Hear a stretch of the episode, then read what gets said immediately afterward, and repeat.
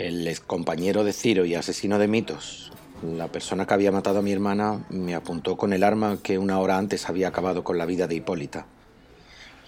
Intenté soltarme, pero las cuerdas que me ataban a la silla estaban firmemente anudadas. Me hice daño en las muñecas, que aumentaron de temperatura con el roce. Escuché los murmullos risueños de los acompañantes de Dorio detrás de mí los que nos habían dejado inconscientes golpeándonos en la cabeza. El exagente apretó el gatillo y la bala salió disparada hacia mi cabeza. De pronto, como si hubiera chocado contra un muro invisible, rebotó y se introdujo en el cuerpo de aquel que le había disparado. Todo pasó muy deprisa. Dorio cayó al suelo y sus hombres desaparecieron de pronto. No los vi irse, pero escuché sus apresurados pasos escapando por la puerta trasera, como quien huye de un gran peligro. Me impulsé con los pies y di un pequeño salto. Al aterrizar la silla crujió, como esperaba que hiciera, así que repetí la operación.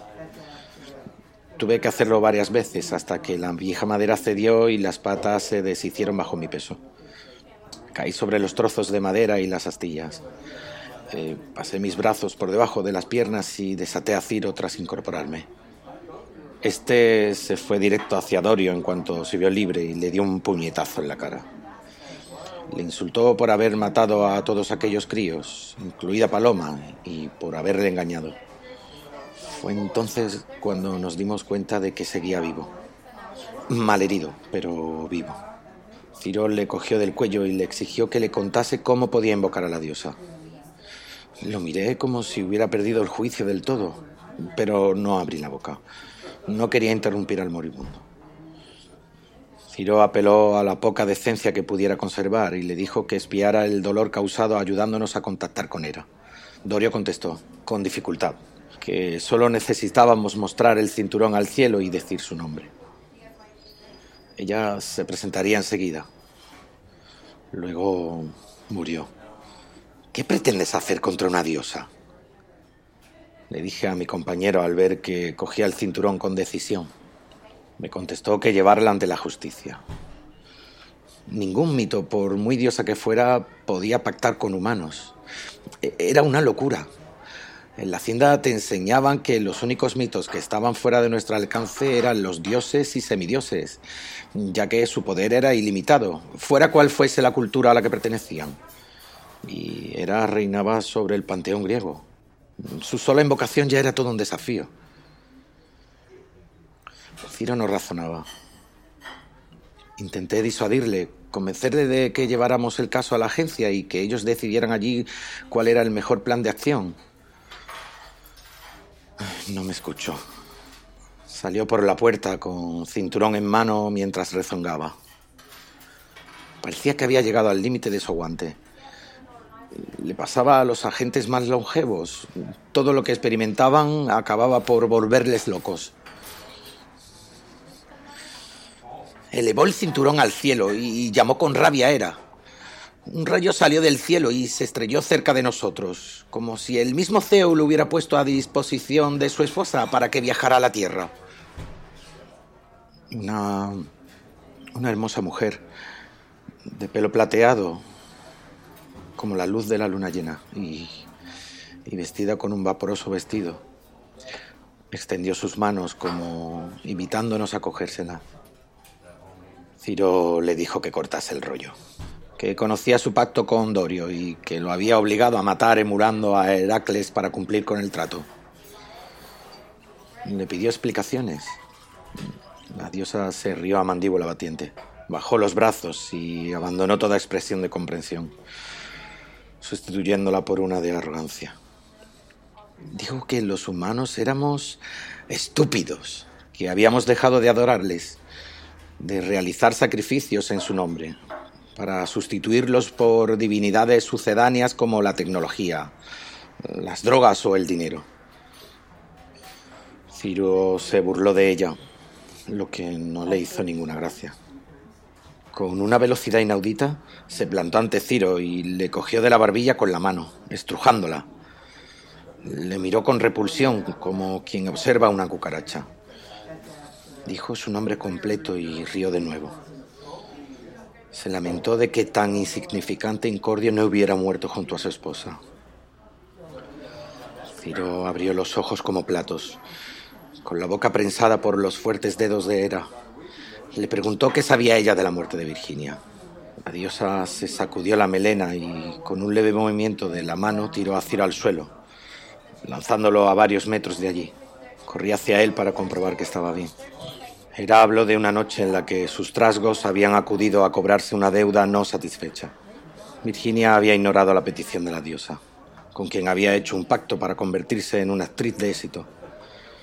Como no realizó el pago convenido, envió a sus esbirros a cobrárselo con creces, arrancándole a su hijo de las entrañas, matando a su madre y dejando moribundo a Ciro. El agente le dijo que mentía, que su mujer nunca haría una cosa así, que ni siquiera conocía la existencia de los mitos. Era volvió a reírse. Sí que sabía que existían. Su familia se relacionaba con ellos desde hacía generaciones. Una lágrima de rabia se le escapó a mi compañero. Comprendí que estaba pensando.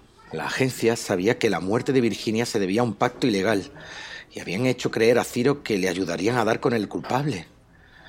Jamás irían detrás de una diosa. Te lo repetían hasta la saciedad en la hacienda.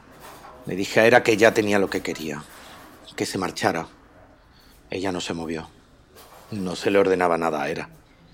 Tomó lo que dije como un desafío y nos condenó a la maldición divina, a perder el juicio tal y como había hecho con Heracles y con Dorio. Nos apuntó con el dedo y un fino rayo se clavó sobre el pecho de Ciro. A mí me rodeó como si tuviera un escudo imaginario protegiéndome. Contrariada, se acercó a mí y me observó con inquina para luego escupir a mis pies. Descendiente de Ganímedes, protegido de Zeus, dijo de pronto y antes de desaparecer. El ambiente pareció librarse de un enrarecimiento pesado como el plomo. Ciro me cogió del brazo e hizo que me agachara a su lado. Sus ojos se habían vuelto casi totalmente blancos y la boca se le torcía por momentos. Me suplicó que no dejase que perdiera la razón. Me encogí de hombros sin saber qué hacer. Él me puso las manos sobre su cuello y me ordenó que le diera una muerte digna. Las manos me sudaban copiosamente. Pero no pude desoír el deseo de mi compañero. Así que apreté fuertemente al tiempo que cerraba los ojos. Ciro apenas luchó por su vida. Demasiadas desgracias había soportado ya. Después de todos estos años en la UCP y de todo lo que he visto, he decidido que ya es hora de exponerla a la luz pública. Por eso contacté con su periódico. Tiene la exclusiva, pero hágalo rápido. La gente merece saber que vive rodeada de mitos. Y si deben existir agentes, que sea por voluntad propia y no por una imposición. Aquí tiene las cintas como prueba de lo que he contado. Ciro tenía razón. Nadie hizo caso de ellas nunca.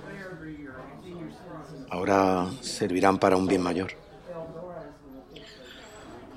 que su muerte no haya sido en vano y que se le recuerde por liberar a los agentes de vivir una existencia penosa por obligación. Se le debe recordar por el héroe que fue, como mi hermana. Se lo merecen.